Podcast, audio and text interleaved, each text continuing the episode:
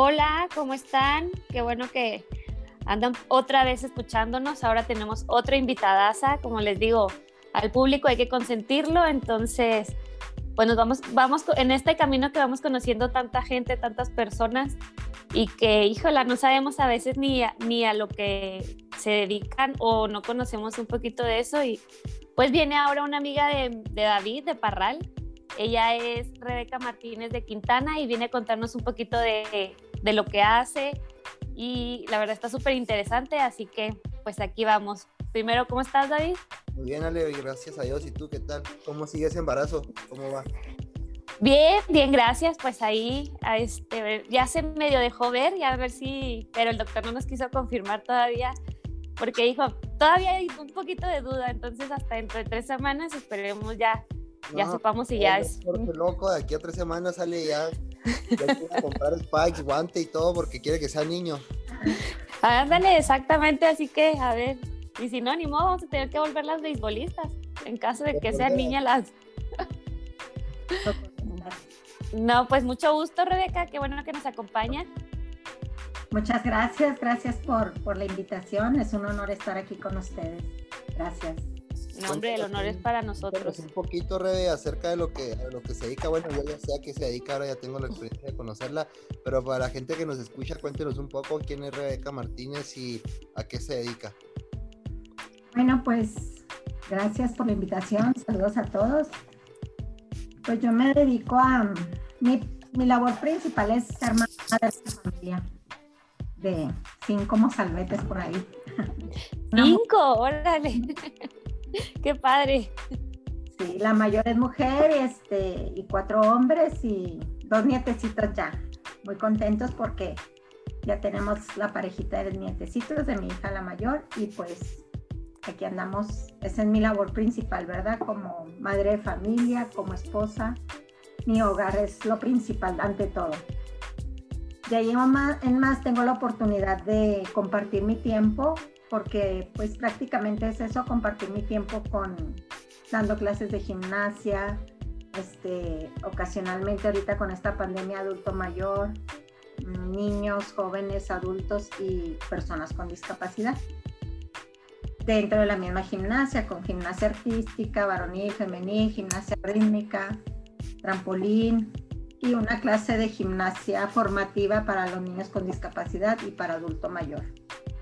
Cuéntenos un ah, poco acerca de lo que viene siendo la gimnasia con la gente con alguna discapacidad o con o para adulto mayor. ¿De dónde nace su interés por ayudar a este, a este tipo de personas, por tratar de ayudarnos?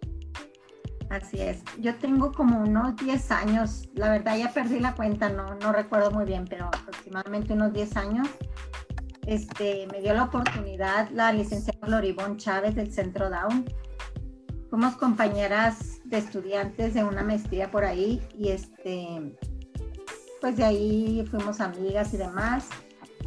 Y ella pues es la directora del Centro Donde Parral, entonces se dio la oportunidad de que yo iniciara como tipo rehabilitación por medio de la gimnasia con los niños con discapacidad, nada más los niños down.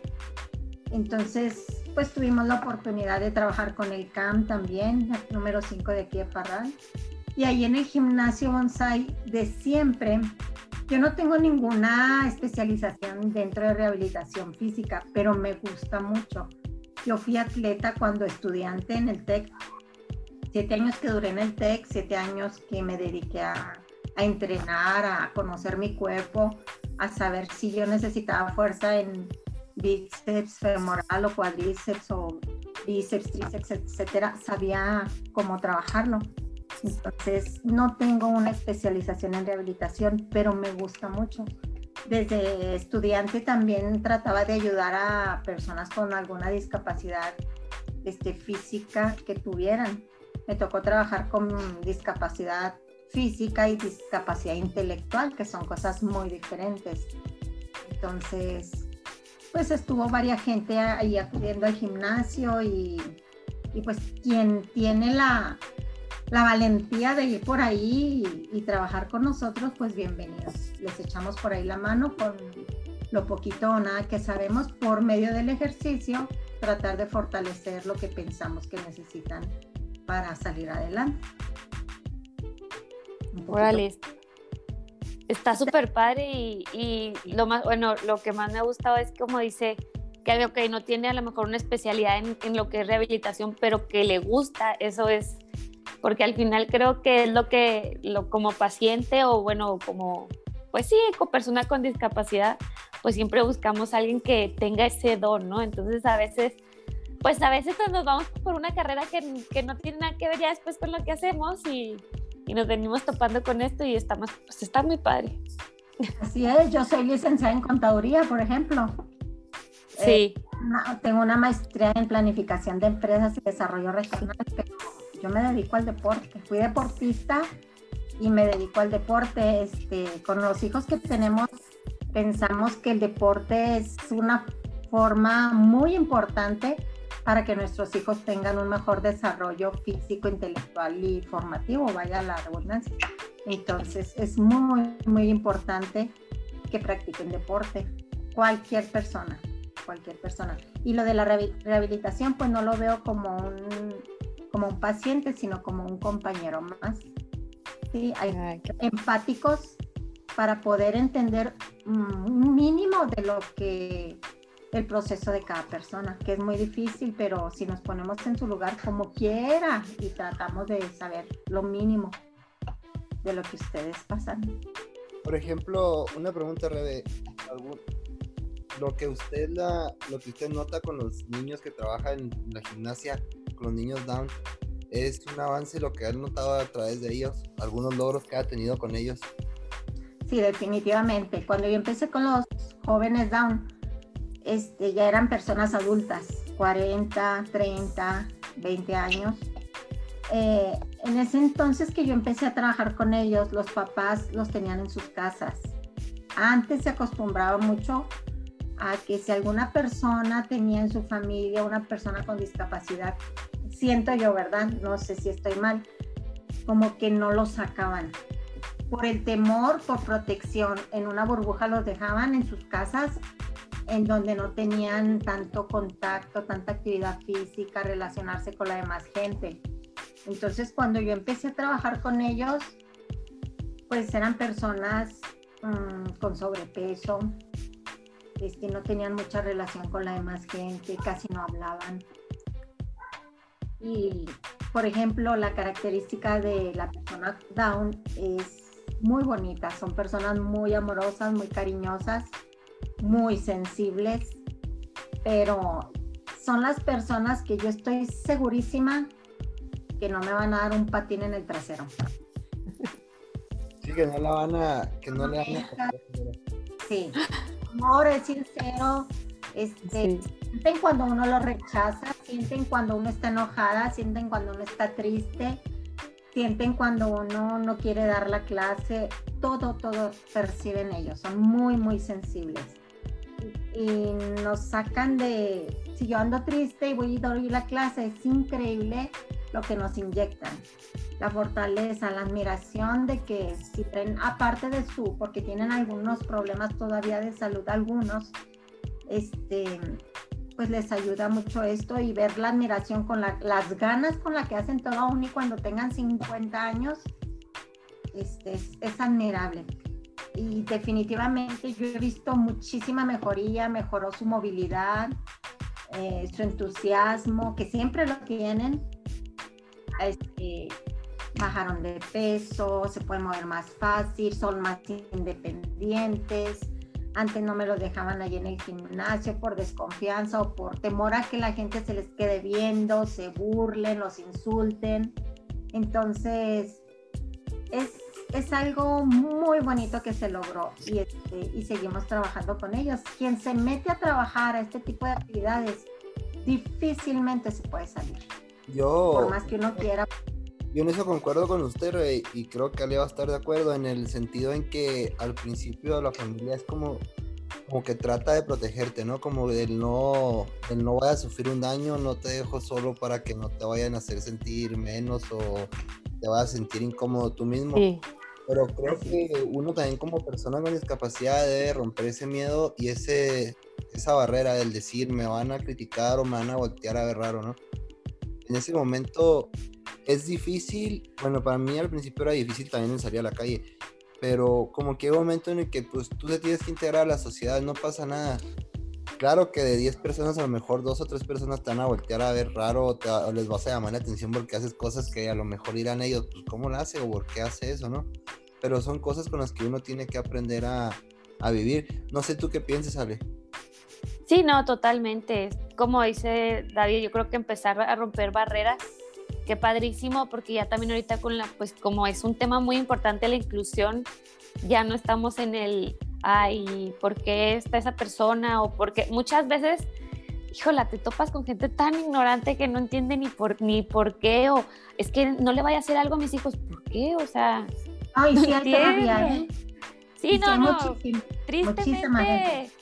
Yo creo que es por eso que hemos estado aquí, ¿no, David? Como que darlo, dando a entender que, pues no, o sea, ya el, este, el mundo está cambiando en todos los aspectos, entonces, pues yo la verdad no, no, tengo el gusto de conocer así a una persona con síndrome de Down eh, cerca, cercana, ¿no? Más que pues los veo y me encanta porque siempre me saludan y son muy risueños y ay, yo también. Una vez me, topó me, me, topé uno hace mucho que llegó y me abrazó un niño y yo, ay, pero es lo mismo que siempre han dicho, es que traen extremadamente amor, es algo y la gente se asusta, no entiendo por qué, porque pues al contrario, o sea, sí deberíamos ser hasta en personas que estamos como pues físicamente bien, por decirlo, ¿no? No, no, no quiero irme más allá porque muchas veces no conozco el tema y a lo mejor pues dañamos el hecho de mencionar una palabra que no es. Pero sí, yo estoy así eh, y empezar por ahí como papás, pues siempre vamos a tener miedo a soltar a nuestros hijos, a que les hagan algo, a que si le hicieron una sola cara, eh, lo que sea, un rechazo, mm, yo creo que siempre estamos ahí, pero qué padre también que ellos van entendiendo y diciendo, va, pues qué fregado si yo soy más que uno más, igual que todos. A mí me tocó el año pasado estar presente en una conferencia de una conferencista que trajo Rebe aquí a Parral, una gimnasta, Rebe. Hablen un poquito acerca de ella. Ella es campeona, no sé si creo es mundial o algo así de en gimnasia. Internacional. Ajá. Sí, vinieron del equipo de Yucatán varias gimnastas que tuvieron la última, el último Mundial de Olimpiadas Especiales fue en Abu Dhabi en el 2019, porque el 20 pues no contó, no cuenta. Sí. El último Mundial fue en Abu Dhabi. Olimpiadas Especiales es una organización padrísima, pero nada más de discapacidad este, intelectual. ¿sí? en los deportes de conjunto ya pueden trabajar personas regulares con este, intercaladas, ¿cómo le llaman? Tiene una palabra específica. Por ejemplo, en béisbol, hay béisbol y pueden ser personas con discapacidad con personas regulares dentro del mismo equipo. Ah, qué padre. Tiene una palabra especial de momento, no recuerdo. Entonces, ellas fueron a, a Abu Dhabi, el equipo de Yucatán vinieron tres o cuatro gimnastas, no recuerdo y pues un chorro de competencias, una de ellas que entrevistaron y un chorro de competencias que tienen, pero son niñas de, de alto rendimiento, ¿sí? Competen ¿Qué es el alto rendimiento? Pues mm, una competencia ya de palabras mayores. Pero lo que yo hago con ellas, lo que yo veo con ellas, igual la maestra de Yucatán, la maestra Anita, mis respetos, es pero súper disciplinada y ha dedicado su vida entera a trabajar con niñas en gimnasia rítmica. Preciosas. Leslie, no sé si me tocó que las viera haciendo gimnasia y hermosas las niñas, hermosas. Las ve uno hacer las rutinas y, híjole, me respeto. Mucho, mucho, mucho trabajo. Y pues nos damos cuenta de que no hay que minimizarlos en ningún aspecto. Ellas pueden hacer todo lo que nosotros les indiquemos que puedan hacer. Todo, todo, todo. La única diferencia que es con los niños que ellos lo pueden hacer un poco más lento. Entonces, hemos tenido algunas competencias internacionales, nosotros aquí representantes de Parral. Algunas niñas han ido a Panamericanos y también nos tocó ir a un mundial a Los Ángeles en el 2015. En el 2011 me tocó ir a un Panamericano y tuvimos la fortuna de que fueran dos niñas de aquí de Parral, a ese, Panamericano. Y en Los Ángeles nada más fui como entrenadora de la selección de México, auxiliar. La maestra Anita de Yucatán era la entrenadora en jefe y yo era auxiliar. Y no, hombre, unas experiencias fueron como 20 días fuera de casa en donde por completo no supe de mi familia, ni del gimnasio, ni de mis hijos, nada. Porque es tanto el trabajo que tenemos. Ah, es que se van a pasear. Pues sí, salimos a otra ciudad, pero el trabajo es tan, tanto el trabajo en una competencia, es tanta la responsabilidad que llevamos a cargo de los niños, de los jóvenes, de los adultos, de levantarlos, que ellos lo hacen todo, pero estar supervisándolos, que desayunen, su ritmo es más lento, entonces si yo me si yo tenía que estar en el comedor a las 7 de la mañana con ellos, pues yo me tenía que levantar a las 5, me alistaba yo y luego ya supervisar que ellos se alistaran para poder llegar a las 7 al comedor, porque no lo cerraban a las 9. Y nada de que, ah, son personas con discapacidad y llegan a las 9, 5 les vamos a permitir la entrada. No, teníamos que llegar antes de las 9 porque si era un minuto tarde, se quedaban sin desayunar. Entonces yo, nos tocó estar en Los Ángeles en una, en la una de las universidades de, de, Los Ángeles, híjole, en los dormitorios de los estudiantes, el comedor, alimentación de primer nivel. Entonces decía yo, no nos podemos perder, no puedo hacer que estos niños, estos jóvenes, estos adultos pierdan este tipo de alimentación. Teníamos que llegar a las 7 de la mañana para poder disfrutar de la comida que comieran lo que ellos, porque son personas que comen mucho. Como que no tienen un límite si uno no se los pone. Ellos pueden estar come, come y come. Y si no les dice uno que no, ellos siguen comiendo. Entonces, pues tratábamos de llevar una dieta balanceada. Y disfrutábamos el desayuno y ahora sí a competir y todo el día compitiendo. Llegábamos a las 10, 11 de la noche, que se bañaran, acostarnos y después de eso a ir a lavar toda la ropa, porque también había lavadoras ahí. Así en, eh, todos los 20 días por ahí que estuvimos, son experiencias, híjole, inolvidables, muy absorbentes. Funciona, todo funciona, piensa uno, si uno no va a funcionar o algo, pues funcionó. No, y que, y que valen la pena. ¿Alguna experiencia o alguna enseñanza que le haya dejado a través de los años el estar trabajando con gente con alguna discapacidad, algo que se le haya quedado marcado, que diga usted que, que se le ha quedado guardado alguna experiencia. Pues sí, yo trataba de ser empática, más me hizo serlo porque me confundieron precisamente en ese mundial con una persona con discapacidad. A la hora nos llevaron a un paseo y a la hora de, era un yate muy elegante, o sea, esa, comida la pagaron pues patrocinadores. Entonces era un yate hermoso y ahí nos dieron una comida con chef y toda la cosa, pero yo no sabía inglés y, y los chefs y los meseros y todo hablaban por inglés. Entonces yo traía a mi cargo a 10 niños, 10 jóvenes, 10 adultos y pues yo lo que quería era primero sentarlos a ellos, servirles todo y luego ya me sentaba yo. Pero se me olvidó, eh, no sé, dieron unas tostadas y se me olvidaron las tostadas. Entonces me tuve que devolver por 10 tostadas. Algo tan sencillo y tan simple. Y el chef no me las quería dar porque pensaba que eran para mí, que yo me las quería comer. Decía, no, nada más una. Yo no lleva cómo explicarle, es que es para mis alumnos pensaba que yo era una persona con discapacidad. Y ahí mismo, otra cosa, lo que es la gente, de que entiendo a los papás, no, no, no tengo el nivel que ellos tienen y que ellos viven, pero otro detalle, los guardias de, los, de las personas que nos ofrecieron la comida, muy despectivos.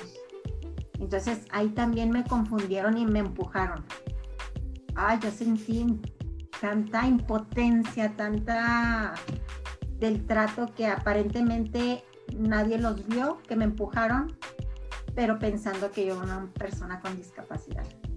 yo, yo quise hacer un escándalo ahí para, o sea, ¿por qué hizo eso? y es lo que más me se me ha quedado y, y, más me pongo en el lugar de, pues, de, ustedes, de ellos, de cualquier persona que, que tiene una discapacidad, pero soy muy exigente.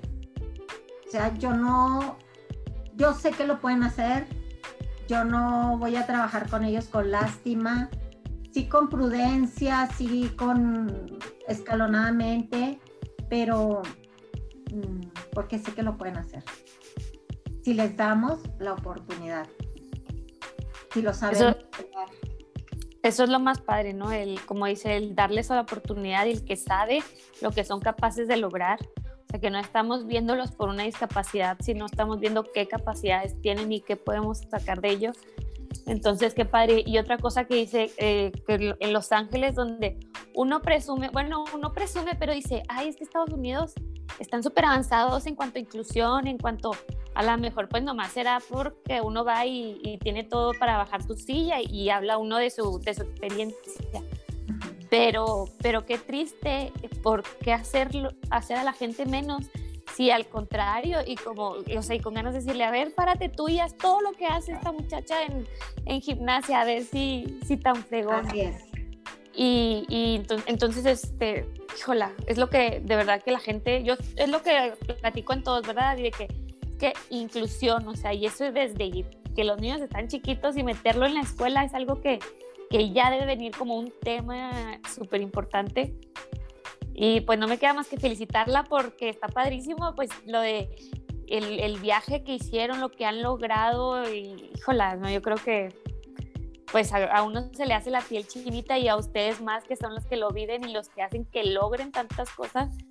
Entonces, no, pues padrísimo. Algo bien importante que trabajamos nosotros en el gimnasio, esa inclusión de la que hablan, es de que nuestros horarios de trabajo trabajamos al mismo tiempo personas con discapacidad y grupos regulares. Grupos regulares. Es tan bonito porque los niños regulares están aprendiendo a ser inclusivos.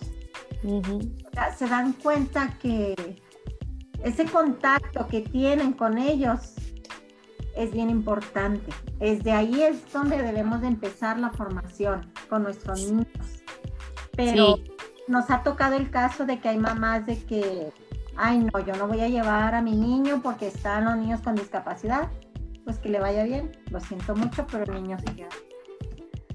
Sí, sí, sí, sí es cierto. Por ejemplo, aquí hay varios, varias escuelas que son eh, donde también ya como que unen a niños, pues voy a decirlo regulares, por como lo dice usted, con niños autistas, con algún tipo de discapacidad, creo que también hay con síndrome de Down. Entonces, es lo que dicen, ¿no? O sea, el punto aquí es la inclusión y que vean que son iguales. O sea, aquí no es nadie más ni menos por nada. Aquí que a lo mejor a esa persona le cuesta un poquito más aprender o como dices, más lenta, más lenta su aprendizaje, pero lo está logrando, entonces está muy padre. Y, y, yo también pienso lo mismo, no, no es de que no, pues llévalo a aquella escuela donde nomás se dedican a, a eso. Entonces uno, pues no, porque a la hora de salir al mundo, de verdad, se va a topar uno con todo. pues lo metes en una burbuja y al momento de salir a la calle, esa burbuja se los estás exponiendo totalmente a, a cosas que ni, ni el niño regular, como dice Rey, como le nombran, ni el niño con, con, con, discapacidad, está preparado para eso, porque nunca han convivido al momento de que llega el momento en que salen a la calle los dos van a rechazar, te van a rechazar, va a ser, el rechazo va a ser mutuo. Es como, por ejemplo, uno con la discapacidad, si tú te encierras en tu mundo, en tu cuarto, en tu casa, o sea, es tu burbuja, tu familia no te va a decir nada, tu familia no te va a lastimar. Pero el momento en que estás en la calle, ah, güey, ahora sí te voltean a ver, ahora sí preguntan. Entonces, sí, sí. es que convivan y que se empiecen a relacionar, porque si no, el día de mañana esas personas nunca van a poder convivir hacia él. Así es. bueno, no que difiera, pero sí muchas veces la misma familia, al momento de no permitirles convivir con la demás gente, pienso que los estamos subestimando más. Sí. La familia somos, y yo no tengo una persona con discapacidad en mis hijos, pero yo lo hago. Yo trato de darles, queremos darles lo mejor o protegerlos o andar aquí o allá con ellos. Ya me imagino una mamá con discapacidad. Pero sí es bien importante. Yo invito a las mamás, a los papás, que les den la oportunidad. Y claro, estar preparados nosotros papás. Ok, lo van a voltear a ver, lo van a rechazar, tal vez se van a reír, tal vez van a hacer algo. Es muy duro, es muy, muy duro. A mí me molesta mucho toparme con una persona así. Y sí, sí interfiero, sí actúo, no me quedo callada. Pero papás, este, seamos valientes, hay que, hay que aventar a nuestros hijos al ruedo, hay que apoyarlos, hay que estar ahí, porque no siempre vamos a estar ahí. ¿Qué va a pasar el día que yo fallezca y se quede mi hijo. Nadie lo va a tratar como yo, nadie. Entonces, hay que prepararlo para cuando yo no esté. Esa es mi forma de pensar. Tenemos que preparar a nuestros hijos para cuando nosotros no estemos. Que sean independientes, que salgan adelante. Es muy difícil, muy, muy difícil. Pero pues podemos hacerle la lucha, no sé. Y ahorita lo que comentaban de las escuelas, hay escuelas, por ejemplo, el Centro Down, que atiende a personas con discapacidad nada más, muy buenos. Hay que buscar centros donde realmente sean unos profesionales. Y en este caso, mis respetos para el Centro Down de Parral. No menciono los otros porque no los conozco, pero sé cómo trabaja la licencia Ivonne y mis respetos. Siempre a la vanguardia, siempre buscando, siempre profesionalizándose, siempre capacitándose. No, no, mis respetos. Sí, como dice, yo creo que, hijo, pues es que miedo de, soltar un hijo, aunque sea regular. Pues sí, regular, siempre vamos a tener miedo, ¿no? De, ay, su primer día de escuela, su primer... Y como, y, lo, la verdad es que también, pues el mundo, como decimos, no está preparado, tristemente. Pero pues sí, no, aprender a, sol, pues, como, pues, a soltarlos poco a poquito, a lo mejor, este, y pues, híjole, yo creo que esto es de todos, ¿no? No es así como que, porque sí se topa uno con tantas cosas en este mundo. Con tantas cosas y con tantas personas en este mundo. Sí, la verdad es que hay, hay, hay gente cruel, hay, hay y, y, tristemente hay niños, no, no, no, que sean malos, pero pues muchas, vienes, muchas veces viene de casa. Entonces también, pues lo que ven, lo que oyen, y si uno, pues sí, sí, ajá, pues si solo tienes, no sé, cinco años, pues sí, pero es, lo que está viendo, entonces, pues enseñarlos, e, educarlos desde... todo esto es normal, aquí no hay nadie más ni menos, todo esto es más que iguales, entonces, pues es mucho lo que hay que cambiar. Bueno, ahí va, pero... Todavía queda pues mucho camino por recorrer. Y, la gente que aprender, ¿no? Sí, aprendemos muchísimo. Yo, la verdad, en lugar de enseñar, la verdad he aprendido muchísimo, muchísimo y yo creo que fue lo mejor que me pudo haber pasado, es este, trabajar con personas con discapacidad. Me ha tocado trabajar con personas de discapacidad intelectual y personas con discapacidad física. Y es, es impresionante, es impactante, soy muy preguntona. Leslie estará de prueba de que, qué, qué pasó. Yo pienso que para poder tener ese contacto con un niño, con una persona con discapacidad, hay que romper la barrera, ¿sí? Poco a poquito es muy difícil, entonces la terapia física es de mucho contacto físico, entonces la gimnasia es un, es un deporte de contacto y es muy difícil romper esa barrera. Y una pero una vez que se logra ganarse la confianza, uy, se logran infinidad de cosas. Sí, sí, Totalmente, es como, ahora sí que hablamos en cuanto a terapeuta-paciente, ¿no, David? El, que llega y dice, si este loco, ¿qué quiere que yo haga? Y porque así somos, ¿no? Cuando estamos, no sé, pues pasando apenas nuestro duelo. Y es que hay que hacer este ejercicio y para qué quieres que lo hagas si ni me va a funcionar. Entonces nos cerramos y el momento en que decimos, bueno, pues vamos a acoplarnos, vamos a y, que empieza a ver uno el, logro que se hace como equipo, porque al final en eso nos volvemos también un equipo. Así es. No, hombre, pues todo lo que viene es padrísimo. Son puras ganancias ya. Así es. No queda más que agradecer a Rebe por estar aquí con nosotros, platicarnos sus experiencias y pues la verdad conocer un poco más nosotros también, bueno, en mi caso conocer un poco más acerca de lo que es el trato con las personas con síndrome de Down, los ejercicios, la terapia, los logros que llegan a, a tener, porque aunque uno tenga una discapacidad, muchas veces se enfoca uno nada más en la discapacidad que uno tiene y deja de ver a las demás personas o de preguntarse cómo van ellos también, ¿no? Sí, sí, sí, totalmente es, eh, como decimos nosotros, por ejemplo, pues aquí se hablamos mucho de lo que es lesión neular, de que si la silla, pero es padre enseñarle y que la verdad la gente que nos oye pues se dé cuenta y, y también sepa el cómo tratar a una persona con, pues con síndrome de Down, ¿no? O con alguna o otro tipo de discapacidad, porque no, muchas veces pues no sabemos, entonces el mismo, lo mismo de no saber, podemos hacerlo sentir mal, tanto a ellos como a los papás, hermanos, y aquí no es el punto, el punto es como, ah, sí, hola, somos amigos y tan, tan. No pasa nada. No pasa nada, sí, sí, sí, esto es... No, no, a mí me pasó de que yo les tenía miedo, la verdad, yo les tenía miedo y, y ya empecé a conocerlos y es es otra historia, es otra historia. Y así como me pasó a mí, pues le pasó a mucha gente, pero hay que darnos la oportunidad y dárselas a ellos también.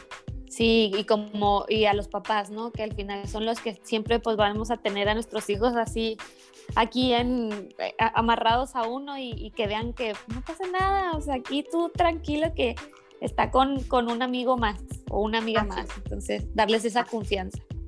No, pues muchas gracias, Rey, por haber estado con nosotros. Le agradecemos. Mando un fuerte abrazo, un saludo a la distancia. Gracias. muchísimo gusto y qué padrísimo. Ya me había hablado David de, lo que hacía de usted. Dije, no, hombre, pues adelante. Si, si aquí lo que queremos es aprender también nosotros, porque, pues, como decimos, no sabemos, ¿no? Y muchas gracias por haber eh, dado, pues, dedicarnos un poquito de su tiempo y platicarnos de lo que hace. Felicidades también. Ay, voy, voy, voy. Ay, perdón. Felicidades también por, pues, por, todo lo que, lo que han hecho. No, gracias a ustedes, este, mi respeto y admiración para ustedes, gracias por la oportunidad y pues no hay más que ir para adelante. Muy bien, Así es. Nos vemos, en nuestro próximo capítulo, la próxima semana. Ale, un placer haber estado contigo. Igual, David, cuídate mucho y cuídense. disfruten el día, la noche ya. Descansen. bye.